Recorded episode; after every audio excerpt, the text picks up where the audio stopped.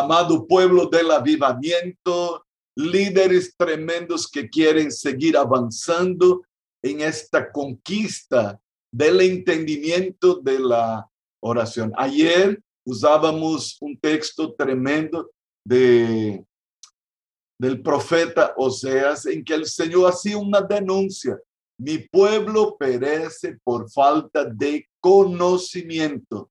Wow, el conocimiento alumbra. Jesús dijo, y conoceréis la verdad, y la verdad os hará libres, libres, libres. Hay mucha gente atada por no levantarse firme, establecido sobre la palabra de Dios. Hay mucha gente atada porque por falta de conocimiento se metió en cosas que Dios no autorizó. Por ejemplo, deudas. Dios no quiere que estemos endeudados. Dios quiere que tú y yo tengamos para prestar y no para pedir prestado. Diga amén. Diga amém. Isso é palavra de Deus. Quando eu me meto em deudas, eu estou indo em contra de lo que Deus estabeleceu. Então, Deus quer que tenhamos a bendição de la aliança, é que tengamos para prestar e não para pedir prestado. Deus nos quer livres. Amém? Deus nos quer livres. Y por lo tanto necesitamos entender eso. Dios nos quiere sanos.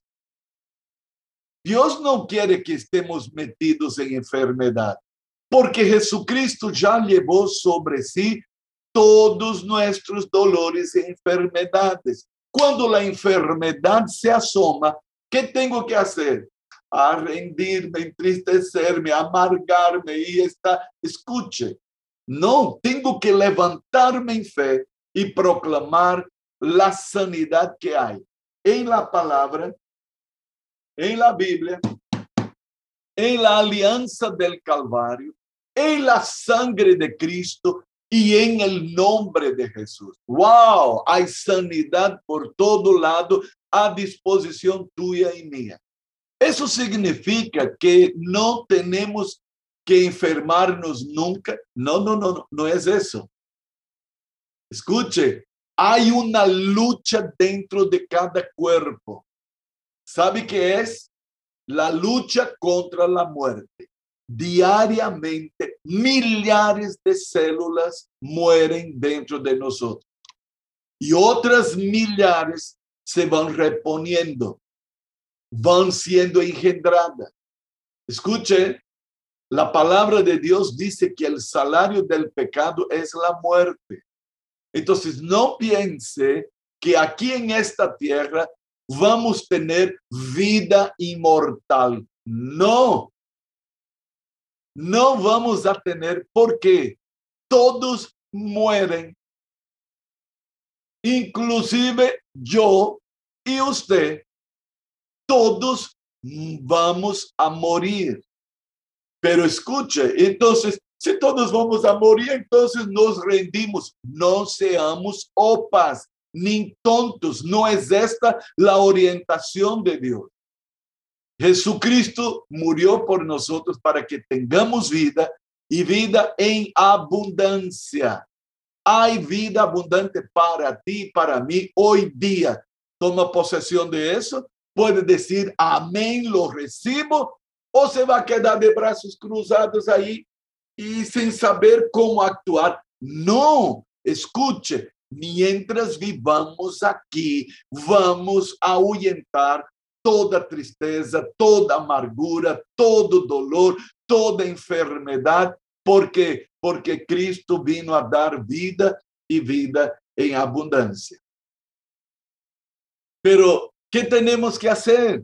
E estamos estudando aqui este último tipo de oración, la oración de intercesión. Quiero pedir a mi querido Ramiro si puede leer para nosotros primero de Samuel 12, 23. Este fue el último versículo que leíamos la semana pasada, no el viernes pasado. Querido Ramiro, primero de Samuel 12, 23. Así que lejos sea de mí que peque yo contra Jehová, cesando de rogar por vosotros. Antes os instruiré en el camino bueno y recto. Wow, wow, wow, wow. Aquí hay, todos aquí somos líderes. Es, no es que yo no soy líder de célula, problema tuyo, tú eres líder en tu casa. Entonces aquí nadie escapa. Todos somos líderes en el trabajo, todos somos líderes eh, en nuestro hogar, todos somos líderes en la célula. Escuche, ¿sabe qué dijo Samuel, el líder? Samuel dijo, lejos de mí que peque contra Jehová, dejando de orar por ustedes. Y aquí viene una cosa, querido líder, querido doce, ¿dónde están los discípulos en esta hora? Nosotros estamos haciendo hincapié a que estén aquí. Escuche, hemos aprendido que si nosotros no oramos debidamente, no vamos a recibir de Dios cosa ninguna. Y estamos encontrando de parte de Dios los recursos espirituales para todos. Pero todos están recibiendo. Ahí dice eh, Samuel, antes os instruiré en el camino bueno y recto. Y si hay camino bueno y recto, es el camino en dirección a Dios. Escuche, muchas veces nos conformamos en que los discípulos caminen en dirección a nosotros caminen en dirección al líder. Bueno, está bien, pero escuche, eso es para un bebé espiritual. ¿O queremos que los discípulos sigan bebés espirituales la vida entera?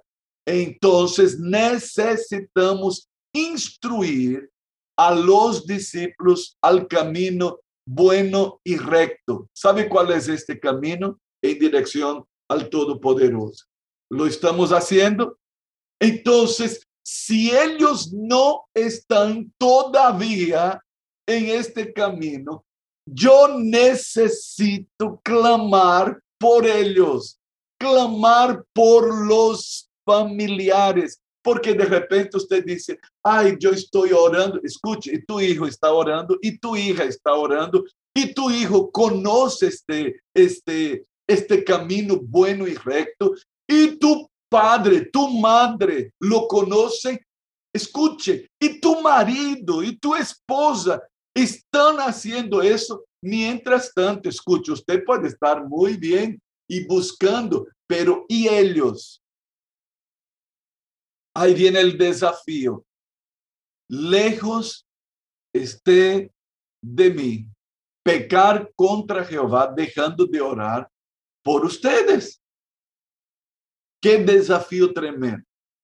Eso es grande que se nos caiga la ficha. Ahora, vamos a entender eso aquí. Dios decidió que a través de la intercesión seamos uno con Cristo, seamos uno con el Espíritu Santo. Cristo es intercesor y el Espíritu Santo es intercesor. Cristo intercede por nosotros a la diestra del Padre. El Espíritu intercede dentro de nosotros, ayudándonos en nuestra debilidad. Y aquí viene, por favor, mi querido Cinder, si puede leer para nosotros Mateo 12, 30. El que no es conmigo, contra mí es el que conmigo no recoge, desparrama. ¡Wow! ¿Sabe qué dijo Jesús? Dijo eso. Él dijo eso sin vuelta. El que no está conmigo, el que no es conmigo, el que no se une a mí, es contra mí. Y escuche, Samuel dijo, lejos de mí pecar contra Jehová, dejando de orar por usted. La intercesión es un tipo de oración que de entrada tú y yo estamos eh, entendiendo. Es un tipo de oración que compromete, que desafía. No es para gente timorata, no es para flojos, no es para perezosos, no es para ignorantes. Y ahí entendemos, es para gente entendida del mundo espiritual. Es grande. El paquete es grande. Y Dios confía en ti. Dios confía en mí. Y Él espera que estemos delante de su presencia, rogando por los hombres, rogando por los que están en eminencia, rogando por todos.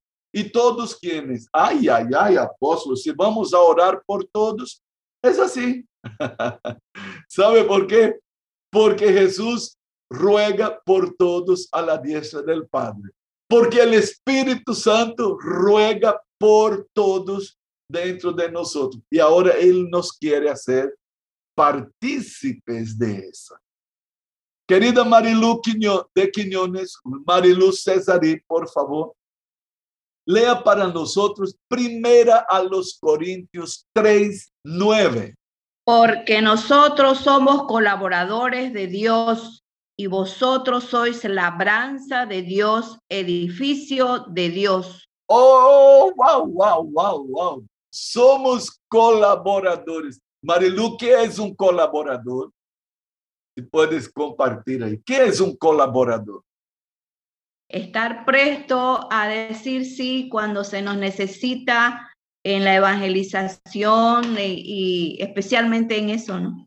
Wow, wow, wow. Un colaborador es alguien que labora al lado de, ¿no? Eh, por eso que Jesús dice, el que no está conmigo es contra mí, el que no eh, recoge conmigo está desparramando. Wow, eso es grande. Y ahora Pablo dice, somos colaboradores de Dios. Colaborar es trabajar con, ¿no? ¿Verdad? Es lo que el Señor requiera, como decías tú, es el estar presto a decir sí, y en este particular de la escuela de oración, es estar presto a decir, cuenta conmigo, Señor. Yo voy a abrir brechas donde no hay. Yo voy a abrir sendas donde no hay. Señor, heme aquí. Usa mí. Usa mi boca. Usa mi casa. Usa mis talentos. Usa mis recursos. Yo soy un colaborador tuyo. Wow. Pastora Ruth, por favor, yo quiero que tome su Biblia en segunda a los Corintios 5, del 20 hasta el 6, 1. Segunda a los Corintios 5, del 20 hasta el 6, 1. Dice así la palabra del Señor. Así que somos embajadores en nombre de Cristo, como si Dios rogase por medio de nosotros. Os rogamos en nombre de Cristo, reconciliaos con Dios. Al que no conoció pecado, por nosotros lo hizo pecado, para que nosotros fuésemos hecho justicia de Dios en él. Así pues, nosotros, como colaboradores suyos, os exhortamos también a los que no recibáis en vano la gracia de Dios. Wow, ahora vamos a eh, tomar este texto aquí y meditar un poquito acá.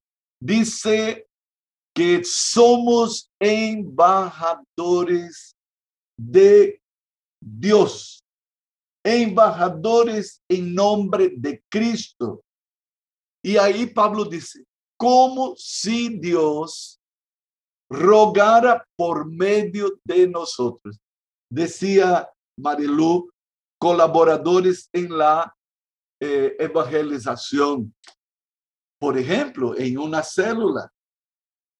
En una célula, usted es representante de Dios. Ali en la célula, cuando usted llama a amigos, a familiares, a vecinos, a parientes, escuche, Deus está usando tu boca, Deus está usando tu mente, Deus está usando tus recursos. E mira, querido líder de célula, hombre e mulher de Deus, quando você abre a célula, se é online, ou quando você abre sua casa, uau! Escute, es Dios mismo haciendo. Cuando usted ministra la palabra y toma el texto y empieza a estudiar, y cuando usted empieza a hacer preguntas, sepa de una cosa, es Dios preguntando a aquel amigo, es Dios ministrando a aquella amiga, e, es Dios ministrando a los invitados. Y otra, cuando usted invita, Sepa de uma coisa: é Deus invitando. Então, preste atenção. Não se quede enojado se a pessoa não aceita tu invitação. Escute. Estão rechazando a invitação de Deus. Você vai quedar enojado? Não vai invitar mais? Vaya, che, que é isso?